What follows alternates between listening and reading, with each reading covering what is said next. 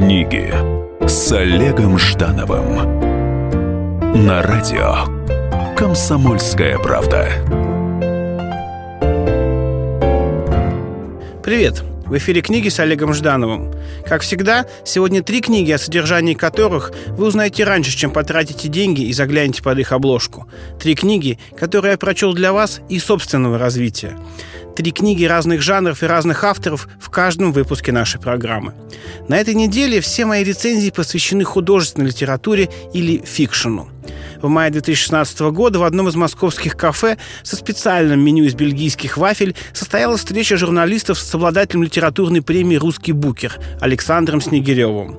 Главная тема встречи – выход из печати сборника рассказов «Я намерен хорошо провести этот вечер». Представители издательства выбрали всего семь СМИ, которые, на их взгляд, достойно и интересно пишут о российских авторах и литературе. Радио «Комсомольская правда» и сайт kp.ru вошли в этот список. Итак, передо мной книга «Я намерен достойно провести этот вечер» от издательства «Эксмо». Вечер получился действительно достойным. Александр Снегирев встречал гостей на входе, помогал дамам раздеться, а когда все приглашенные собрались, сел не во главу очень стильно накрытого стола, а просто среди гостей, чтобы всем было слышно, видно и комфортно.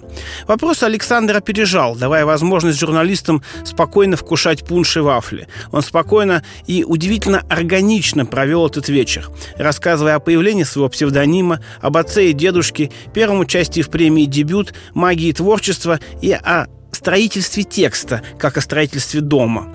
Рассказ Александра Снегирева удивительно живописный, но его живопись легка и воздушна при всей своей кажущейся реалистичности и порой даже мрачности. Если продолжить использовать э, терминологию изобразительного искусства, то поверх четко и объемно прорисованных образов автор наносит лессировку, чуть размывая контуры, но так же, как и дымка в кадре, это лишь добавляет объемности, многозначности, притягательности.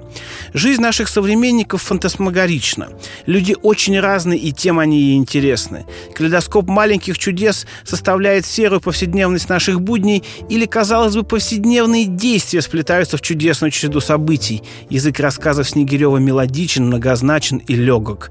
Он удивительно не вульгарен, даже когда пишет об эрекции от Миледи из романа Дюма, э, об интерьере уличного туалета в Баку или о беспрестанно жующем наблюдателе на выборах. Эта проза ничему не учит, она дарит удивительные эмоции и открывает читателя для самого себя. Мы давно уже привыкли к термину «мотивирующий». По отношению к литературе это часто звучит синонимом термина пропагандирующий. Рассказ Александра Снегирева не мотивирует, не пропагандирует и не учат. Они побуждают чувствовать. Предчувствие, поглощение, насыщение, послевкусие. Если первый рассказ в сборнике звучит как аперитив, то последний – это диджестив и сигара. Герои Снегирева живут среди нас, но чуть более волшебно, чуть более вкусно. Возможно, у нас есть шанс перейти в эту параллельную вселенную. Нужно просто открыть книгу. И снова обращаемся к категории fiction, то есть художественной литературе. Роман Николая Фуделя «Великий князь Михаил Тверской» попал ко мне в руки в День Святого Патрика, когда на улицах Москвы и станциях метро было так много столичной молодежи с флагами Ирландии, в одежде, украшенной совсем не русскими символами, счастливой от куража чужого праздника.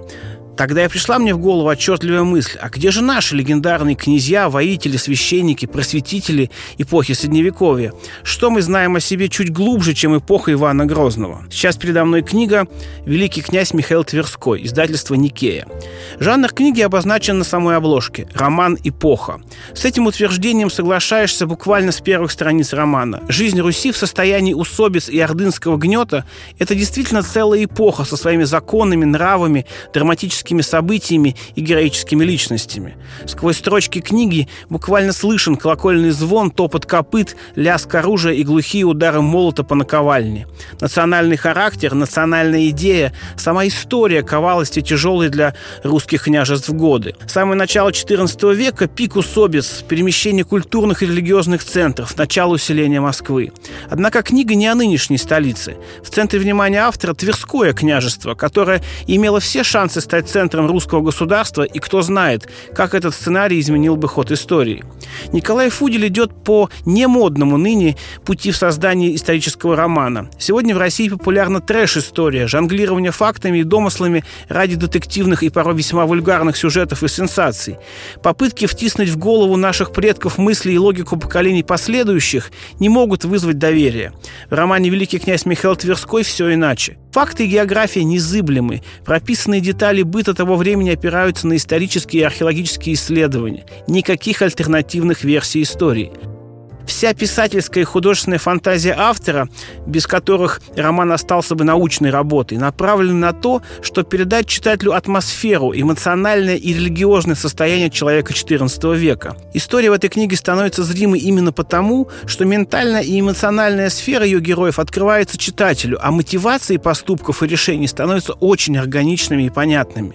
Сколь прекрасно даже в этом своем драматическом течении история нашей страны представлена без исторических спекуляций. Быть может, такие книги – это начало возрождения интереса к героическим и трагическим событиям нашего народа. Может быть, когда-нибудь люди на улицах русских городов будут праздновать Дни великих русских князей, митрополитов, воинов и просветителей, а не праздники инородные. Хотя одно другого не исключает. И, наконец, встречаем книга «Удивление». Яркие, пастозные образы, трансляции атмосферы вплоть до фактуры тканей и ароматов, на чуть абстрактных, но вполне читаемых фонах времени и пространства. Так ощущается малая проза Ивана Зорина. А еще, а еще в ней много крови. Пролитый, проливаемый, неизбежный. Передо мной книга «Аватара клоуна», издательство «Репсол Классик». Да, это литература, а не манипуляция модными темами и образами. Это не страшилки, это рассказы о людях нашей страны в ее трагических и драматических временах. Были ли у нас другие?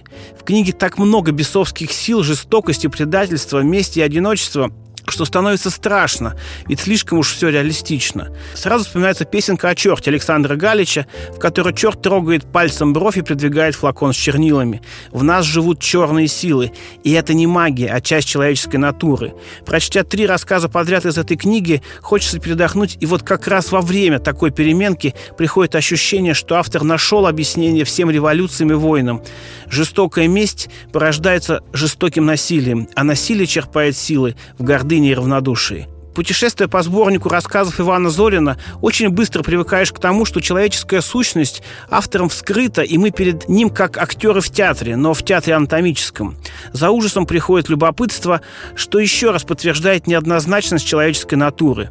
Когда сюжетно кровь из рассказов отступает, ощущение вскрытости остается. В сборнике очень много самых различных персонажей. Офицеры НКВД, сельские кузнецы, художники, писатели, палачи, профессора.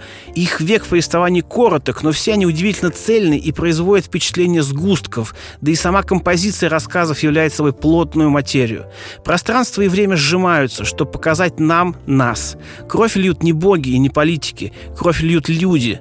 Слишком много оправданного зла творит человек, скрываясь за самыми различными масками и аватарами. И знаете, что странным образом успокаивает и сглаживает эмоцию отвращения после взгляда на такое зеркало?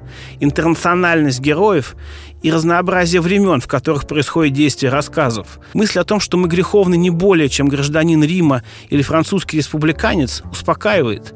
Делает нас такими же, как все, а это страшнее кровавых сцен.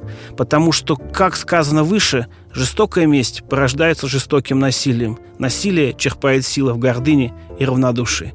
Вот и все на сегодня. Читайте с вдохновением. С вами был Олег Жданов. Книги с Олегом Ждановым